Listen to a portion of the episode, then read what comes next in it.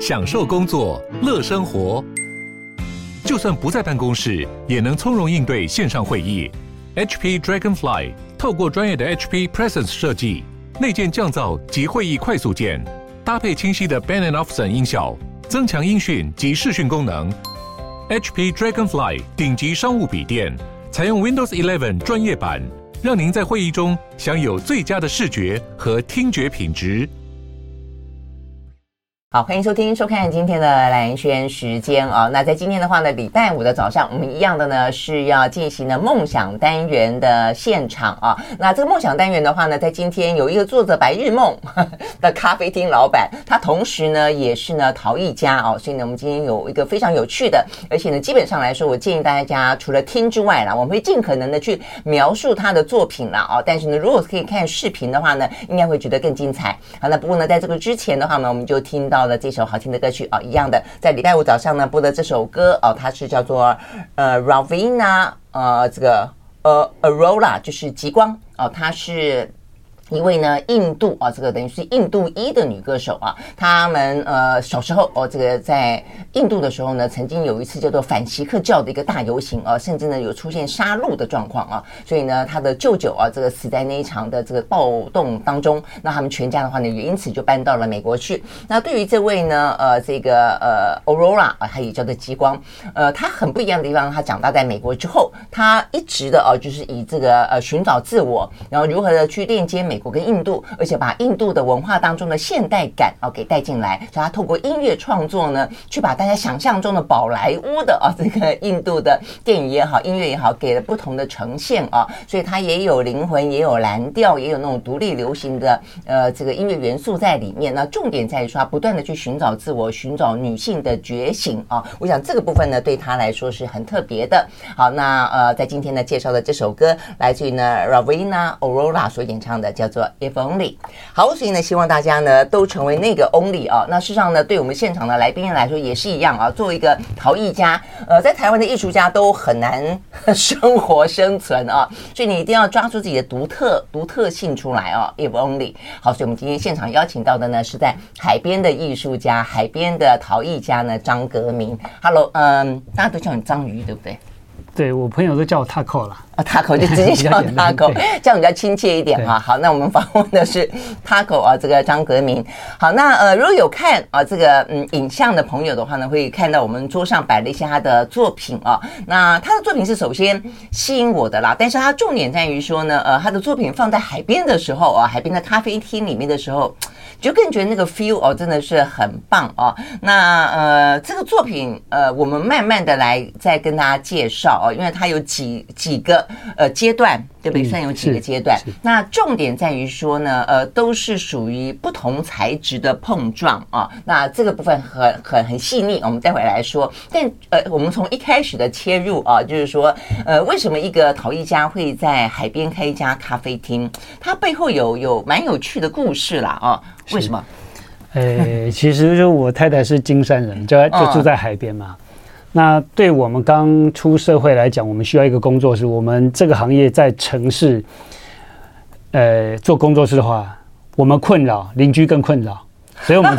所以，我们通常会比较需要到比较偏乡的地方，找到比较宽广的空间。邻居困，我以为你的意思是要讲寸土寸金，但不是。你一说困扰，是因为你会敲敲打打？对对对对对对，对，我们会变成那个社区的毒瘤了。哦，对我们来讲，我们乐在其中。节目设施就是了。对对对，因为我们做到投入的时候，其实不太会在乎到周边的状况，所以有时候可能，而且我们大部分其实都是。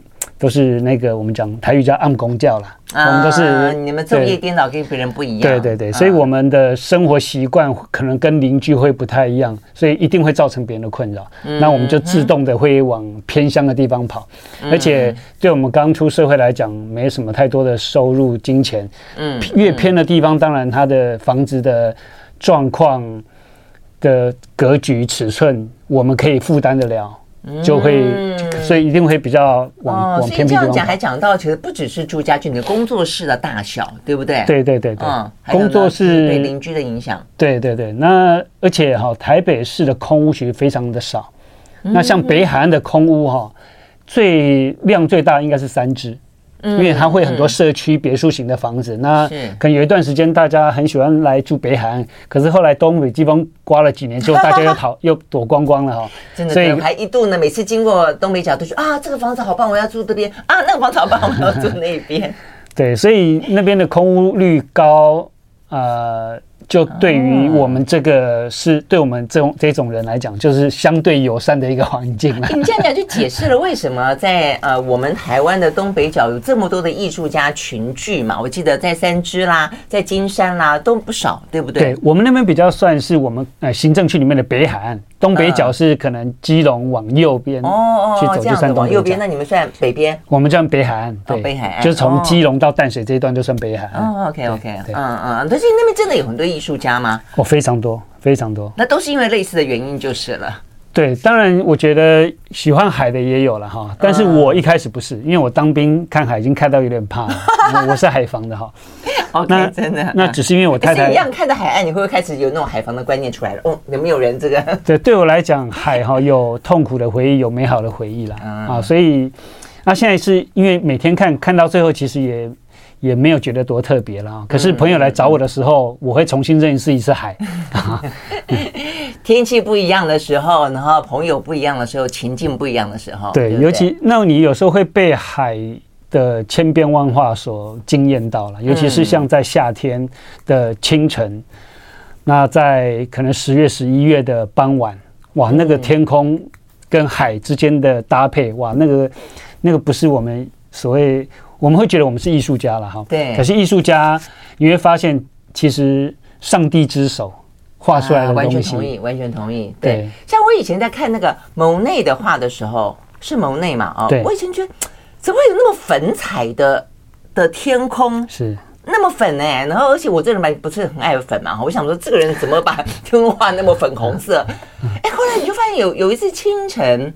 你真的看到这么粉红色？对对对对，对你真的觉得上帝之手真的是太妙了哦。好，那所以 Taco 就开玩笑，他是嫁到金山去，因为他的 老婆是金山人啊。但但是嫁到金山去，或者说因为艺术家的群居，因为海的关系等等等啊，因为这个呃这个邻居的关系，但是开了一个咖啡厅是蛮好玩的，因为他那个咖啡厅啊叫白日梦咖啡啊。我自己后来去了第一次之后，我就因为艺术家朋友带我去，然后认识了张革明，看了他的作品，然后又喜。喜欢上了那个咖啡厅，它那个海岸线的 view 真的好漂亮，而且重点是它是一个废弃的国小的教室。我就说它这个背后的故事很有意思的是，它也反映了台湾的一代哦，就少子化的关系，所以很多很多的学校呢都面临了废校的危机。那所以呢，大家应该会很有印象哦，就是说到底这些呃废校到底该如何的处理哦，是大家开始呢。呃，这个挖空心思啊，这个绞尽脑汁。有人说啊，它可以作为什么呃，银发族未来的上课的地方；也有人说它可以呃，试出来作为一个公共的艺术的空间等等。啊，所以因为这样的关系，所以你们标下了一个咖啡厅嘛，是一个废弃学校。对，对，当初也是因为因缘际会了，刚好有去那附近拜访一个我太太的朋友，然后看到正在整修，啊，有请教一下他们，他们说他们是文化局。要来整修，然后未来他们要自己去使用那个环境，但后来他们因为没有在在执行上有一些困难，所以他们后来释放出来公开招标。嗯，那刚好我就知道，那我那时候其实刚好事业有在发展，我需要一个更大的工作室。我原本在金山，那我们现在咖啡厅是在石门，在一个学校里面。哦，所以我当初其实是其实说真的，我的目的是为了工作室在那个学校里面。嗯嗯，对。那但是就笑想他那个操场旁边的空对，那个那个学校是真的很棒的一个环境。对对对，就是依山傍山而建就是了。对，那咖啡厅是文化局的标案里面要求我要开的哦，所以不是我的专业了哈。真的吗？所以被迫开咖啡厅。对对对对，所以像那也蛮有意思的哈。当初怎么指定要开咖啡厅？因为他们希望北海岸，因为那时候北海岸咖啡厅很少，嗯，那他们希望客。那个游客可以驻足在北海岸的时间多一点点，所以咖啡厅啊、餐厅啊，但但是一个学校来讲，他们会希望说带有有点异文氛围的咖啡厅是他们比较比较期待的。有一些想法跟规划的，那几年前呢？十二年前。那么久以前，所以新美市释放出空屋的时候，释放出废弃学校的，他就想说这边要作为一个什么样的用途，能够吸引什么样的人来这里？对对，他们希望去活化它。可是因为土地使用分区上，它是一个学校用地，它的使用的权限还是有很大的的争议啦。嗯，所以我们前面也走着几年非常辛苦的路，就像前面两年咖啡厅，我是拜托一个朋友来经营。啊，那是我，因为我的我是做陶艺的嘛，嗯，那我的朋友很多做茶的、做咖啡的非常多，所以我的资源很多。那我那时候有邀请一个朋友进来做咖啡厅，可是后来他们经营第二年之后，后来发现一个问题，嗯，哦，现在可以讲了，以前不太能讲，真的，OK，好，好像是个秘密的感觉啊。那我们先休息一会儿好了，我们休息回来再听听看呢，有什么秘密啊？在这个经经营十二年呢，做的白日梦的咖啡厅啊，有什么曲折？马上回来。好，回到蓝轩时间，继续和现场邀请到的这个海边的陶艺家、海边的艺术家张革明 Taco 来聊天啊。我们待会儿呢就要聊呢这个桌上摆的非常漂亮的他的作品啊。但是呢这边讲到说，为什么一个陶艺家他会呢呃到金山到石门，然后开了个咖啡厅啊？那呃看起来有点不务正业的感觉，但是另外的却也给这个北海岸了啊添了一。一道啊，人文风景，这真的是啊，好，所以你刚刚讲到说，请朋友来开咖啡厅，然后呢？对，那后来我发现合约里面有一个点我没有注意到，我不能当二房东。嗯、哦，有这样要求？对，就你一定要自己经营。对，后来我被暗示了之后，我才突然惊觉，我踩到红线了，所以我就、嗯、那时候刚好有我们那边其实过程中有很多很复杂的事情一直在发生。嗯嗯，反正最后我朋友。离开了那个地方，他去台北经营，那也经营的非常的好。那我就只能硬着头皮把咖啡厅再重新接回来。可是问题是，当初的新北市他们会真的派人到现场看，说哦，这个是不是张革宁正在自己经营，还是他委由别人经营？呃，因为会哦，而且那个是文化，那是教育局点出来的。因为我们那个房东有两个，一是文化局，一个教育局啊。文化局对于这个。场域是比较开放的心态，可是教育局它就会比较严谨一点点，嗯。啊，那担心会有可能会被检讨了，所以那时候我就赶快踩刹车，那赶快，因为那时候是，呃，我我的朋友是打他们公司的发票，我是打我公司的，我我们是我们公司，那因为我们是一个法人去承。去标到那个地方，嗯、要只能用我们这间公司去去对外这样子。OK，所以你就开始学习起怎么样子煮咖啡，怎么样子准备餐点，怎么样做甜点。对对对对，我太太比较辛苦了，我 我是做水电的。对，他后来说他是水电工，是白日梦的水电工。呃，而且后来这个白日梦真的是现在经营的非常好。我记得我第一次去，应该也就是在疫情前，好多年了，大概是你十二年中间的一半吧。嗯，那个时候去人没有现在多，因为我后来很喜欢，我每次去北海岸，我都会去那边坐一坐。然后呢，人真的蛮多的。对，像我自己是觉得人多。而且我在想说，那个小学生的桌课桌椅，并不是所有人都坐得下去啊。对，有些就硬要挤进去，有没有？然后呢，而且又有操场，你就发现说，哇，好多小朋友就是。亲子发现很多人到你们那个地方去。对，对，我们那边有一些得天独厚的条件。第一个有方便的停车场，第二个我们咖啡厅前面就是一个很大的操场。对，爸爸妈妈带小朋友出来玩很放心，在里面喝咖啡，小朋友在外面玩。对，啊，或可以可以全家这边玩躲避球、打羽毛球。嗯，有看好多，还有玩那个遥控。对对对对，无人机什么都有。嗯，所以我们那个有一个先天的条件。当然，我觉得最棒的是我们公司的我们咖啡厅的同事，大家都很努力。呃，餐点基本上我可以跟大家保证没有雷啦。嗯嗯，哦、甜点都好好吃。我那天带我妈去，哇，摆了一桌甜点，所有都点，她开心的不得了。对对对，所以 所以这个是我们自己也还蛮自豪的了。嗯，OK，好，就一个艺术家来说，是一一个艺术家的家庭来说，要学习这些事情，柴米油盐酱醋茶，其实还蛮辛苦的哈。其实我 我个人是这个习惯是这样哈，嗯、我一直都没有觉得自己是某个领域里面的。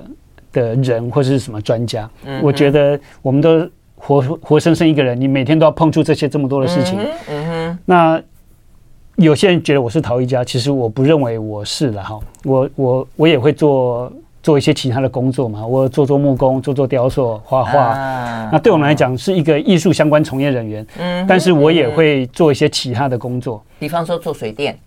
对，对，没有开玩笑的。对，真的方面，我觉得都会有点兴趣。要做室内装修，嗯，那嗯，我觉得不用自我设限了。嗯哼，自我设限，你可能很容易就变成你的人生就会变得很局限。嗯，嗯，这是我觉得我自己给自己的功课。啊，你这样讲很棒。所以呢，事实上呢，走进他那个咖啡店，我记得你的作品就是呃，除了一些一开始想象中陶艺嘛，哦，就是杯子啦、壶啦，那后来有我看到那里面有一个像什么餐车哦，就是吧台，就吧台结合餐车，然后呢可以推着走，但是呢，呃，上面的话。你就有点觉得它可以放在桌边进行服务，对不对啊？然后呢，那个很有味道，又有木头，又有金属，又有呃各式各样，等于是把呃这个 Taco 自己擅长的，只把它放大到整个，有点像是一个大型的物件跟装置艺术的感觉。所以这也是呢，到这个白日梦咖啡厅啊，我觉得另外一个除了看海，然后看人啊，很好玩，在操场那边跑来跑去，然后坐在小小的这个呃。国小的板凳里面之外，还可以看他的一些艺术作品。哎，所以呃，我们就回到他的作品啊。你是有文化美术系的嘛？对。哎，美术系里面多半是不是出来都是画画，还是真的不一定？你为什么会选择陶艺啊？哦，我们系上有分三个组，嗯，一个是水墨组，一个是西画组，一个是设计组。我是设计组。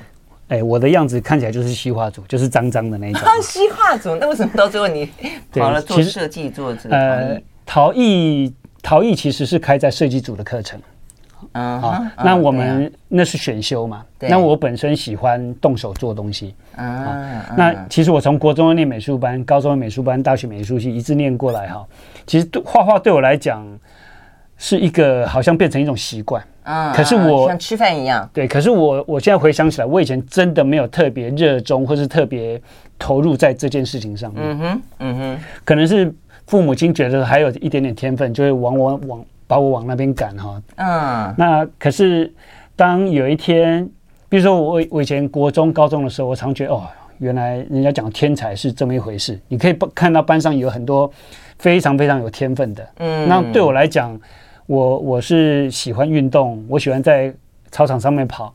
可是画画对我来讲，我。永远到不了其他同学的那种高度，是那种天才。对，我很努，我稍微努力一点点，可能可以到中段班或者中段班前一点点。嗯，可是你看到前面那几个，你是你就望尘莫及嘛。嗯。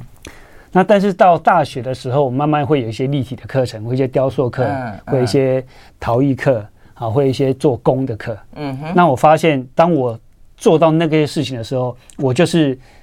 在前面让同学追的那个人，就看不到车尾灯的了。对，因为我觉得可能我我运动细胞还不错了，所以可能手眼协调会不错。所以我当我在做立体的东西的时候，就可能被被同学认为是比较比较有天分的那个。做做做立体的需要什么东西？就是它空间感，然后手感，是是是，对对，你是空间感，而且有些人手比较笨啦，那是或者说有些人手会抖，或是或是他自己想得到做不到。那嗯嗯，手也不协调。对对对对，嗯、我我我真的有看过一些这样的人哈。嗯，那我觉得当。所以你这样反过来看，你就觉得好，好像老天爷给我的天分是在这个部分，啊、所以我就特别投入在在做立体的东西。啊、所以等于是那个课程让你发现了自己真正有的天分，所以就让你呃那方面的沮丧，对对对，稍稍有平复过来。我看来看到有有人报道你讲到说，过去你在大学的时候，因为你刚刚讲那个天分，所以你有个外号叫做拉胚机器。嗯、哇，这听起来很厉害。对了，我我我学长是就是我的我的拉胚速度很快，那多多快？一般是怎么样？正常是怎么样？那你可以怎么样？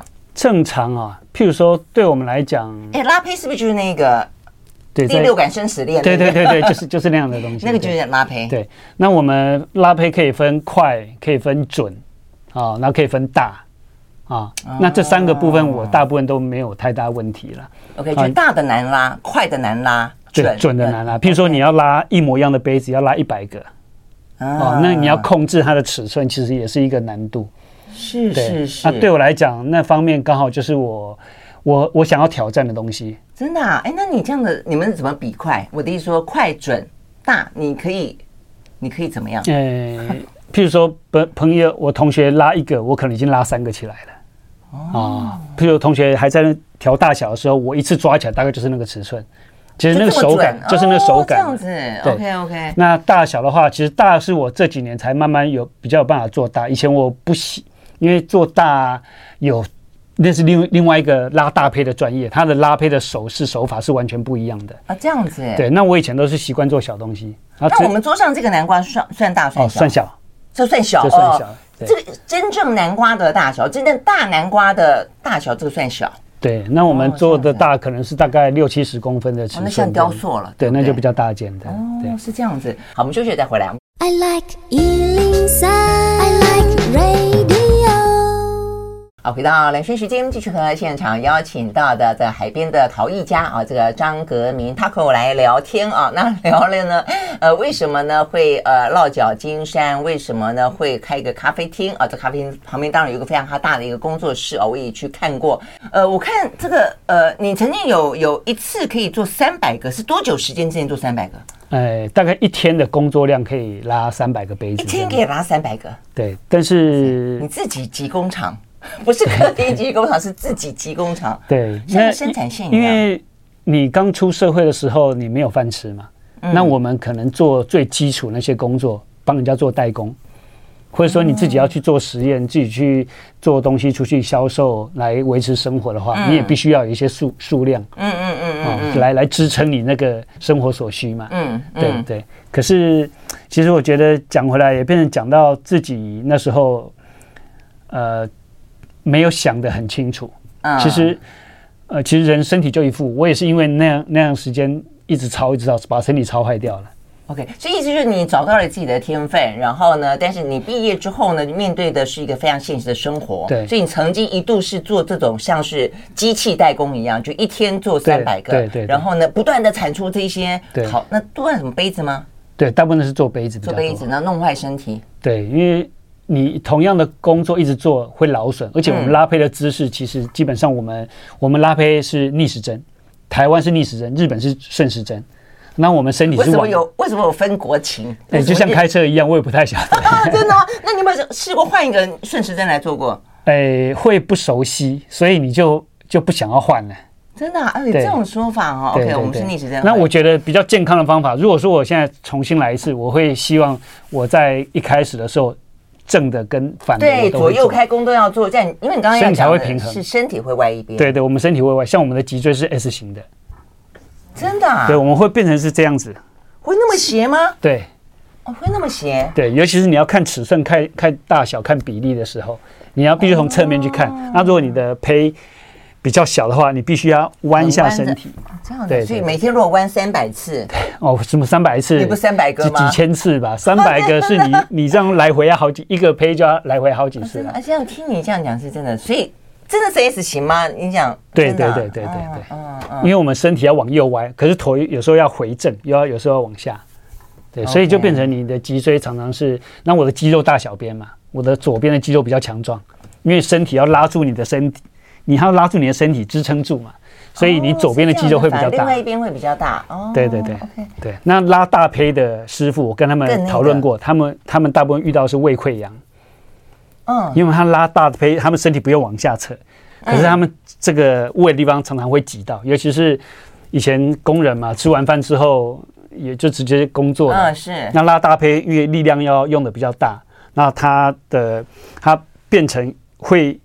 常常要挤压到他的胃就是了，对对，因为手在里面，手那个可能要用力啊，或者说对对对对对对对对对。OK，而且那时候照理来说，胃里面很多食物正要消化中，不是吗？对啊。哦，所以真的没想到做这个陶艺，就是嗯，明明是一个很有艺术天分的工作才对的人才可以来做的，都要都要有有这种那么严重的伤害。所以其实又回过头来看啊，当这个张革铭他的东西有了一个品牌啊，你的品牌叫迷宫造物嘛，对不对？其实就是因为这些这些呃自己呃这个等于是职业伤害也好，把自己事情搞砸也好，还有另外几个故故事啦，我想就是。呃，当你自己跟机器比的时候，机器永远会比你来得更好嘛。对，对，其实我觉得，那你现在回想起来，就会 就会听起来就很可笑嘛。老天，我觉得老天爷给我一个礼物，让我有一双灵巧的手去完成这些事情。嗯、那所以我们，而且我有时候我们这个行业对于一个技术的审核就是准快，嗯，好，那我就符合这个标准，又快又准。那可是，一天做三百个，是我那时候可以拿出来跟人家吹牛的东西嘛？那但是有一天你去去量产的工厂的时候，我说我那时候其实就是身体不太行了，我只能休息。嗯、那我朋友看我这个状况，说：“哎，我带你去看另外一个世界。”嗯，啊，另外一种关于陶的世界，我从来没有进去过的。因为我们在学校带我们走艺术陶瓷，对，那我们真进去工厂的时候，看到真正量化的东西，比我又快，还更准。啊，那时候我就是已经身体不行了，然后整个心灵还被一次很大很大的摧残，就很崩溃，你知道。所以那段时间对我来讲，是我人生成长最多的时候。嗯，因为你你突然觉得自己什么都不是，你重新认识自己。对，我我看到那个报道，就是 Taco 曾经说过，人家一个阿桑哦，对，一个欧巴桑做的，一天做比我的速度可能还再多一倍了，再多一倍，等于是我的两倍。对，那他身体比我还好。对，所以就回到就是说，所以就会去思考，就自己如果说老天爷给你这双灵巧的手，然后给你那么好的空间感，给你那么好的手感，他到底要来要你来这边做什么？那同时当然还要去问一件事情，就市场需要什么？是对不对？否则你你总是要养活自己，但同时你要坚持你的艺术性啊。所以就是当然有一个品牌的概念诞生之后，怎么打造这个品牌？怎么样让自己的事情独一无二？而且重点是你要消费者或者你要呃鉴赏者看得出。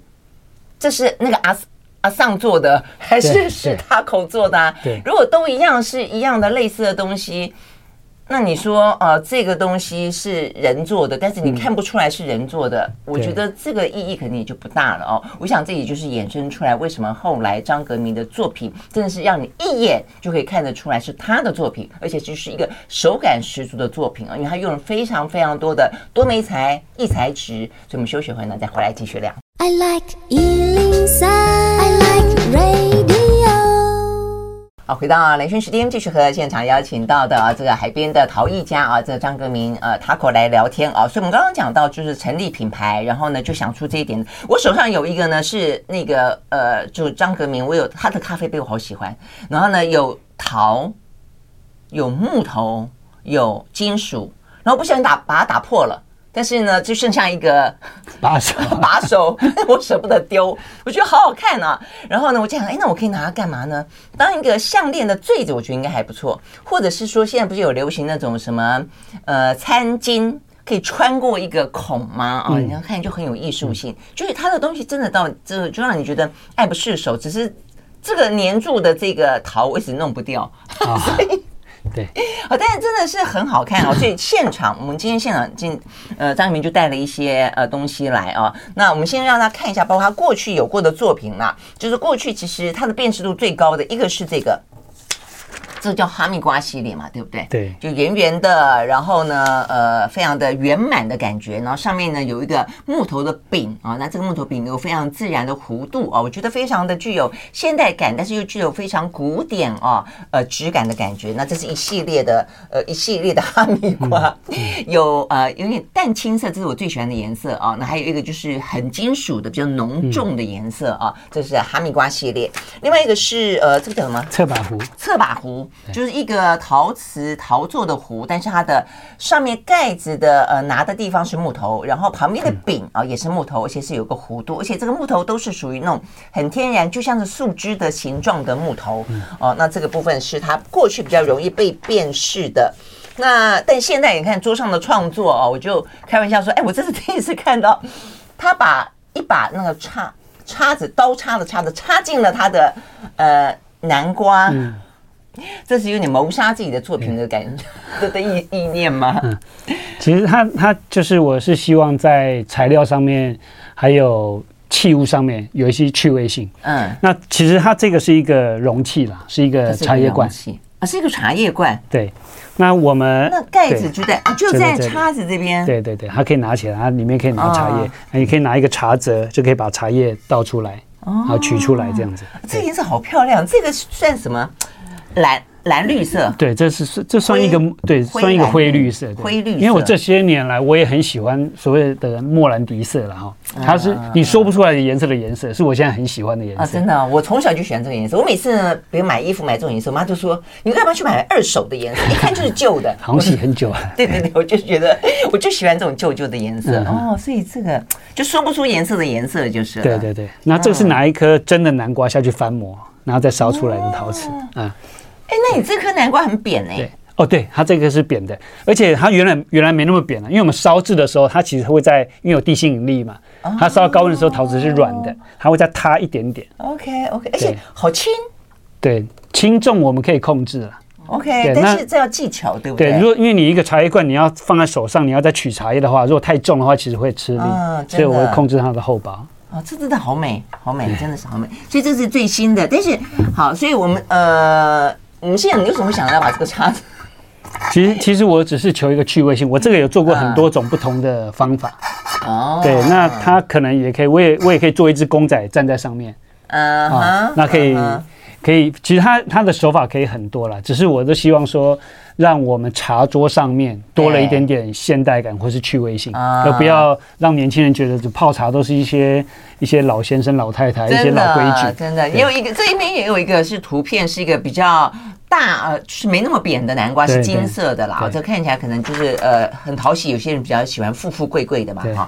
哎，所以从这边讲到趣味性之外，就回过头来一开始的原点，当你决定要成立品牌的时候，要要做出一个很独特，一看就知道不是机器，不是生产线做出来的东西。所以因为这样关系，你所以才想到异材质，对不对？因为几乎你的东西就我觉得有几个特色啦，我觉得里面会结合了陶。木头、金属，还有一个是技巧上，嗯、就是你的那个 叫做烈釉，对不对？呃，对，那个是、就是、那是釉它的天然的物理特性。对，所以这这两个你的最主要特色，要不要都跟大家讲一下？嗯、呃，其实当然，我现在想要重新自己把某些观念稍微做一点阐释哈。嗯，呃，我们。大家会有一点误解，觉得量产的东西就是比较低阶的，就是比较差的，比较没有水平，可能层次比较不到位的。可是自从我上次去工厂走过之后，嗯、我会发现其实我那都是我们的误解。嗯哼，啊，那我后来我就变成是一个结果论的人。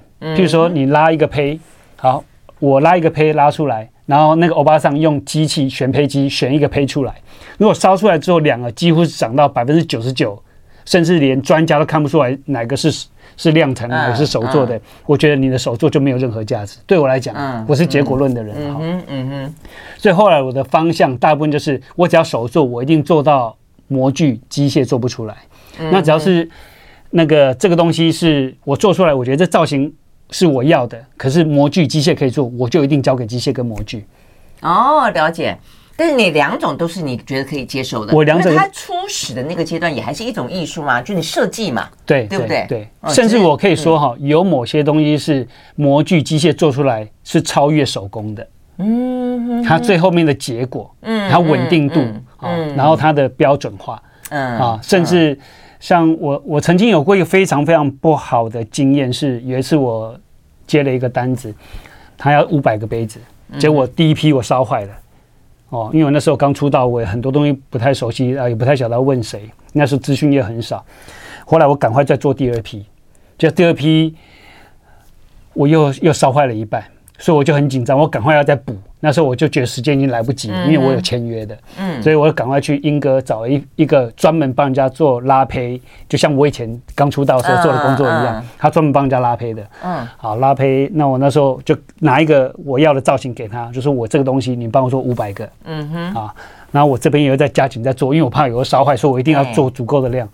结果我当我。又去工厂要拿我拿给他下的那个单的那个杯子，就他拿了一篮东西给我，不是他拿了一个篮子给我，结果说，哎，这个这个跟我没有关系啊，这是别人做的，还这这是做给谁的？这不是我定的，你你拿错了，我的我定的不是这个东西，我以为他拿错了，就说没有啊啊，这就是你的，嗯，就十万八千里了，他大概。那个以形象跟尺寸，它相像的幅度大概只有六十趴而已。那为什么这样子？就是他们觉得这样就过关啦、啊。所以后来我觉得模具机械可以相信，它可以百分之九十五以上呈现我想要呈现的，但是人没有办法。嗯哼，对，所以就是 这就是我后来那次我很大很大的经验。这个就是你上了一课就是了。对对对，所以我后来。重新认识模具，我会发现，所以应该回去找那个阿尚才对。对对，其实我的贵人，对，他可以应该可以做出一千个你要的东西来。对对，但是就是有模具要去开模，那而且哈，其实我们讲模具啊，或是机械生产，它百分之九十的成分还是手工。嗯嗯，只是它经过一个标准化的程序，嗯，让它的速度变快，尺寸比较标准。嗯，哎，所以呃。这个时代，我觉得当然有很多东西不不完全是量产是优秀的，然后手工是差的，那也不完全可能是手工是优秀的，量产是比较品质良莠不齐的。那这个东西都是看后面的人怎么样去操作，所以我们不要认为。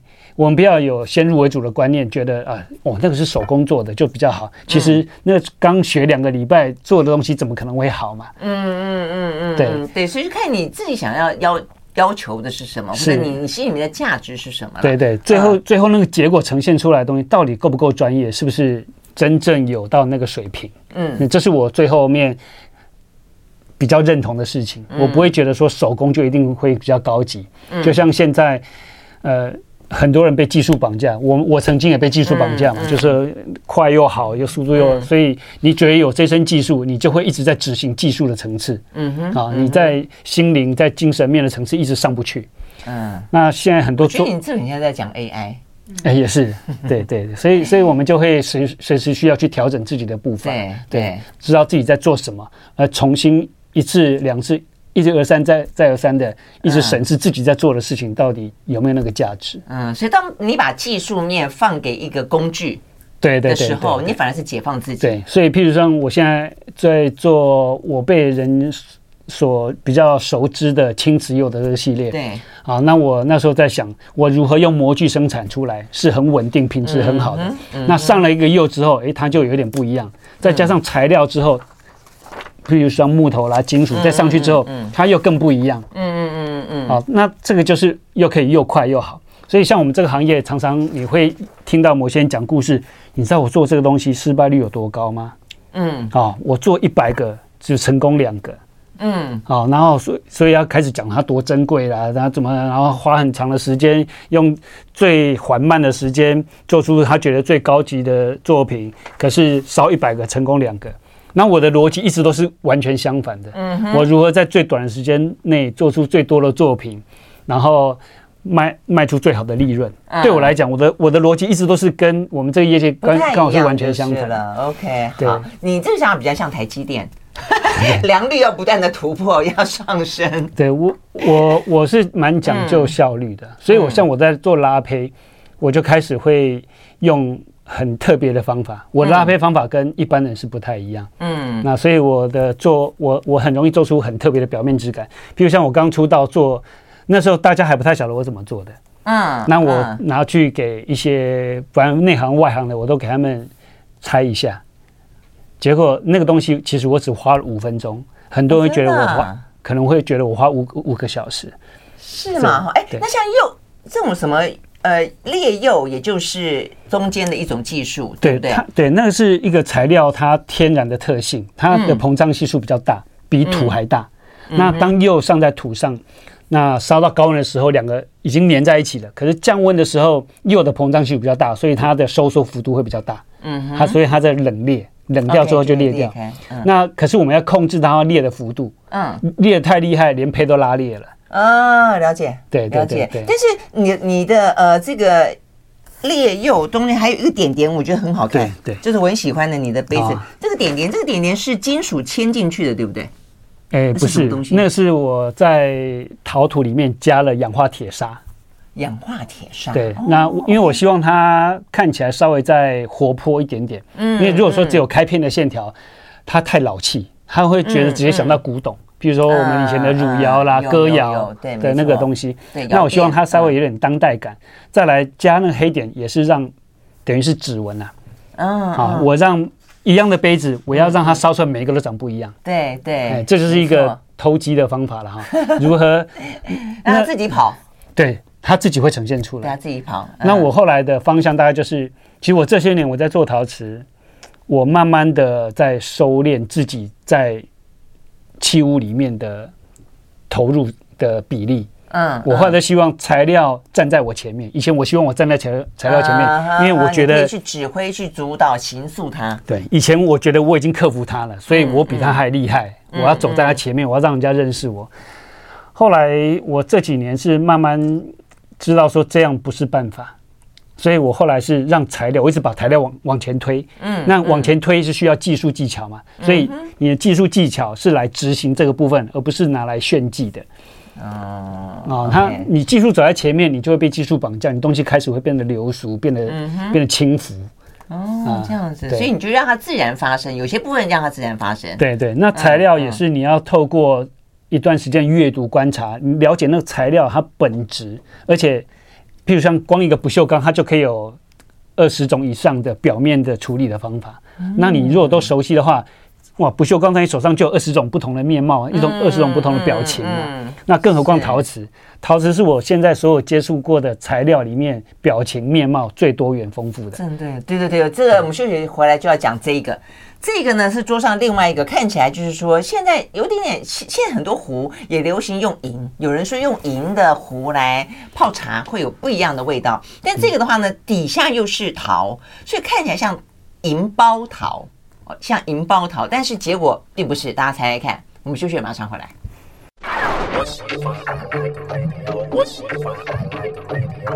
好，回到蓝轩时间，继续和现场邀请到的海边的陶艺家啊，Taco 张格明来聊天哦。我觉得真的是原来是一个讲陶啊。呃，这里面的学问真的好多，而且呢，你跟物件之间，或者你跟呃这个这个材质之间的关系，其实也可以做的这么的复杂多变，而且有这么多的哲理在里面啊。好，那我们先解答一下这个，这个我刚刚本来以为我我看懂了，就后来刚才他跟我说之后，我就发现啊，竟然是竟然都是陶哦。对，这个整只都是陶瓷啊，只是说我用一个比较特别的拉胚方法做了一个。一个层次，先让它看起来外面有一层，呃，材料把陶瓷包住啊啊，那我厚一点点就是了。那我那个部分有先上一层底釉，嗯，底釉是为了让它那一层看起来比较丰润，有一点有点肉了哈。啊啊啊，有厚度的感觉。对，那上完之后，我又回烧了一层白金水，大概八百度，涂一个白金水再进去烧一烧一次。什么是白金水？白金水就是一种一种材料。基本上它的它有金属在里面，所以才会有金属感。对对对，我也可以烧成金的。它它这个东西其实很贵啦。OK，大概一百 CC 现在要三万块钱左右，三万多块。一百 CC，因为它真的是含金啊。哦，这样子。对对对对对对对。那所以这就真的含银，白金，白金哦，白金。对，那它的表它其实非常薄一层而已啦。嗯嗯，所以其实。我们必就必须要底下做足功课，可以才可以让它看起来像一一块银片，或是一块一块不锈钢，把金把陶瓷包住。对对，对，好像他穿了一件衣服一样。那材料上面它有趣，就是呃，在这个上面玩哈，真真假假。那你你在在里面，你可以可以找到很多很多的趣味性。嗯，但是在里面。哎，那所以它那所以它虽然是金属的水，但它形成一层之后，它是一个。金属的性质还是一个陶瓷的性质？譬如说我摔它，哦，基本上它就是会破吗？对，会，它就是一层釉。你可以想，它就是一层薄薄的釉这样。哦，所以你不要以为看起来哦，好像是金属的摔不破，事实上，对，那个是它，它基本上就是陶瓷，它就是陶瓷的概念。哦，这个真的好特别啊！哎，所以你刚刚都还没有讲到木头，我觉得就是说陶跟木头跟金属，因为跟金属就很有现代感，嗯，但加上木头就一种温润的、自然的。嗯，禅的感觉进到这个里面了。对，我觉得你是怎么让它搭配的？像我们刚才这把叉子，对，它基本上呃，更不用讲说它这个呃侧柄侧柄壶，它就是一个木头的形状，我觉得好有味道。所以这个是我常在在开玩笑说，老天爷是我的第三只手，因为他做出来这个东西真的是鬼斧神工嘛。嗯，那我们。我是比较擅长观察的人，我会利用材料，嗯嗯、那找到适合的材料，那加入跟作品，嗯、因为做混合媒材，它有一个有一个忌讳，就是它是我们不是为了把材料斗在一起才斗在一起，嗯嗯，我们是因为这材料它很适合跟某些东西做某些结合，做朋友就是了，对，可以展现 一加一我们绝对要大于二，如果一加一小于二的事情，其实那那就是一个很悲惨的的这种的惨剧嘛，嗯。嗯，我觉得你的哈密瓜就是很经典。对，那材料它每一只都是独一无二的，因为那就是老天爷长出来的东西。啊，所以你真的是捡树枝？对，它是从土地上面长出来，而且那树枝是每一只绝对不可能有一模一样的。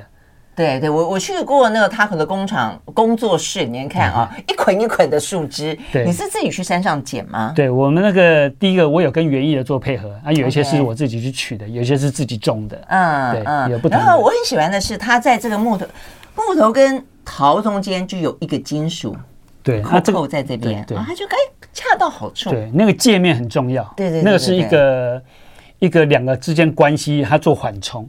嗯，好，那要从金属去做缓冲，嗯，因为金属下面那一节是来配合它底下陶瓷的部分，它就是一个无机的线条。嗯，那上面不锈钢，我多加一片要跟陶跟木头结合，那就是有机的。所以有机转到无机是从不锈钢去转换的。啊，那是一个一个技巧。OK OK，而且它金属带一点点贵气，也会让它有点有一点现代感。嗯，对对对，那像对，所以所以你刚刚讲现在像这边就有有有不一样的表现嘛。对，这这是做像香吉士一样。嗯，这个是那个火烧干，火烧干。对啊，真的太好玩了。哎，所以你说金属是贵气哈，但我觉得你用的那种白金或是那种呃铜，嗯，它的感觉是比较。酷的，对对，比较现代化的，对，像金属一点点金属呈现出来，会让它比较有现代感，那会比较眼之眼睛为之一亮的感觉。嗯，像以前我们刚出道的时候，你东西大家都不认识，你就必须要让它该摇胶哎嘛，哈，就让它 就是让它有点个性，有点啊比较强化一点点。是是，那做太多其实是不太好了。那所以现在我。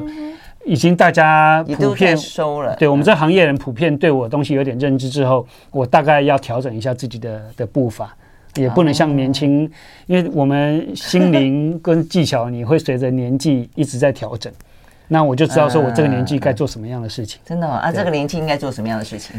做收敛啊，然后像我现在，其实我我后来视力不太好，啊视力不太好，我做的东西就会。难怪我觉得你刚才现在为什么觉得眼睛眼睛眯眯的？对，我现在视力，其实我左眼现在看不到了，而、啊、我的右眼剩，我最近很差，所以我我展览一直延期。也是也是因为你，我之前在漂白伤害，我在漂白木头的时候被药水溅到。对，哎，你这样讲，蒙内呢到他的呃老期之后呢，因为他也是乱世啊，这个就是模模糊糊的，所以你看他的那个睡莲，一系列的日日本庭园中的睡莲，对。更美，让它的整个艺术性更上一层楼。对，我们期待它考 你。对，我有我有这个感受，我一直认为这是一个礼物啦。哦、我我从来没有觉得这是我人生悲惨的际遇。哎啊，你你心态蛮健康的。我刚刚本来是开玩笑，你真的这样觉得哈？对，我做作品，我有一些以前放不开的东西，我现在都放开了。嗯，那是那就是天，就变成你不得不放开。嗯嗯，这样子想真的是很好。哦、所以呢，到了这个年纪，会用另外一种方式来诠释你的作品跟诠释。对，这个我想，这个就是当初年轻的我没有办法达到的境界了。嗯啊，所以我后来也有去打太极拳，太极拳里面讲的“松”这个字，是我现在慢慢才有办法领略跟执行。嗯，好，“松”这个字，我们把它比较白话一点解释，可能叫柔而不软。嗯，啊，那你东西以前。对我们来讲，我们做了很强硬，做做了很强悍。你希望去跟人家做竞争，所以都是精准无比。那对我来讲，不精准的事情，对我我我是觉得那是苟且啊。嗯，对，嗯嗯。可是后来你慢慢发现，以前我很欣赏的作品，为什么达不到？就是因为我一直在那个观念里面。一直很怕被人家认为我技术不好啊，没有呃能能力没有达标，所以会有什么小瑕疵。嗯，后来我刻意反而做了很多瑕疵上去。嗯，比如说做完之后把它再撕裂再补起来，就像我的人生一样，也会遇一些挫折，你再把它补起来。那补起来之后，其实反而更丰富。嗯，对，就就像现在很多杯子哈，我现在的一些观念，比如你一个杯子打破了，打破现在很多会拿去做金扇，回去做拿去做菊瓷。